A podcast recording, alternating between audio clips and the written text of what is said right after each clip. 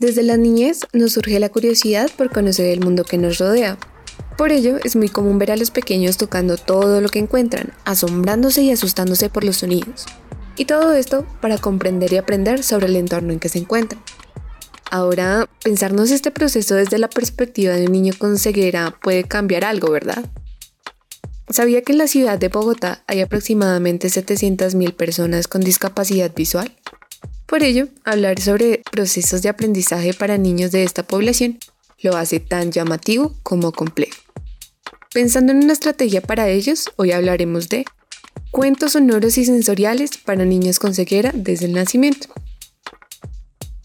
Las habilidades de niños de 3 a 5 años, como saber los nombres de los colores o nombrar los animales y sus correspondientes sonidos, mostrar afecto y saltar en un pie, se denominan indicadores del desarrollo, lo que quiere decir que son procesos con los que se puede identificar la velocidad de aprendizaje en su rango de edad. En estas edades también forman habilidades de tipo social y explora sus sentimientos e ideas. ¿Cómo lo hacen? Crean historias imaginarias o juegos que les permiten generar un ambiente grupal, por lo que aprenden a jugar entre sí y a relacionarse con adultos, comprendiendo cómo controlar su ira y sus temores. ¿Sabía que los bebés recién nacidos no ven bien hasta sus dos o tres meses de vida? Por esto, hacen uso de otros sentidos para reconocer a sus padres, como el cambio de intensidad de la luz, ya que estos sí pueden reconocerlo, dependiendo de las formas que ellos tengan la intensidad del sonido para entender qué tan cerca o qué tan lejos se encuentran de ellos. Es decir, si están cerca suena un poco más duro, pero si están lejos suena un poco más bajo, así. ¿Y qué me cuentas, Tomás? Ah, ya. Así, a medida que van creciendo, logran percibir cosas que les permiten desarrollar su habilidad social. Sin embargo, es evidente que la problemática a la que ellos se enfrentan en su aprendizaje es compleja ya que explicar los colores o reconocer la forma de un animal suele ser cosas que se referencian con el común vivir, es decir, con lo que podemos ver. Por ello, utilizar herramientas como un cuento sonoro y sensorial se convierte en una gran estrategia en lo que van conociendo el mundo y desarrollando vocabulario. ¿Cómo podría funcionar esto? Te lo voy a explicar. Se puede tomar un cuento que contenga el vocabulario necesario dependiendo de la edad, en este caso tomaremos uno para niños más grandes como ejemplo. Érase una vez, en el lejano oeste, una tribu de indios y un regimiento de vaqueros. Se habían declarado la guerra. Los indios cogieron sus caballos.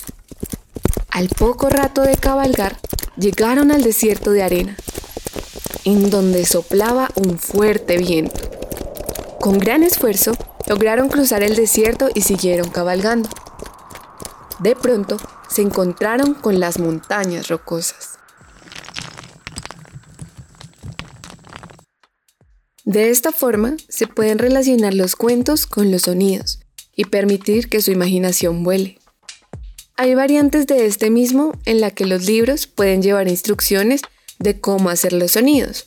Por ejemplo, en el caso 1, el galope de caballos.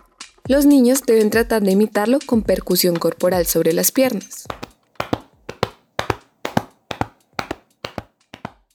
En el caso 2, se frotan las manos imitando el sonido de la arena. Y en el caso 3, con los puños cerrados, percuten con los nudillos sobre un objeto sólido imitando el sonido de las piedras. Esto les permite tener un imaginario del mundo y apropiarse a su vez de él. También Puede usarse herramientas que relacionen formas con el sonido, como puede ser un cuento o libro sobre animales en el que al oprimir un botón con la silueta de un perro, por ejemplo, este suene el del gallo y el elefante y así sucesivamente con diferentes animales. En el caso de los colores, si bien no pueden reconocerlos visualmente, si pueden relacionarlos con otros objetos.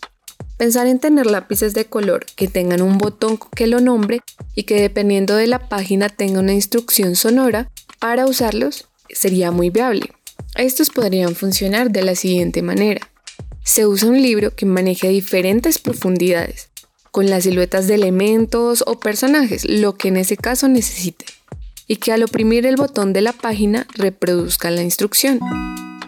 Allí va a narrar una historia, en la que por ejemplo dice que el pájaro es de color amarillo.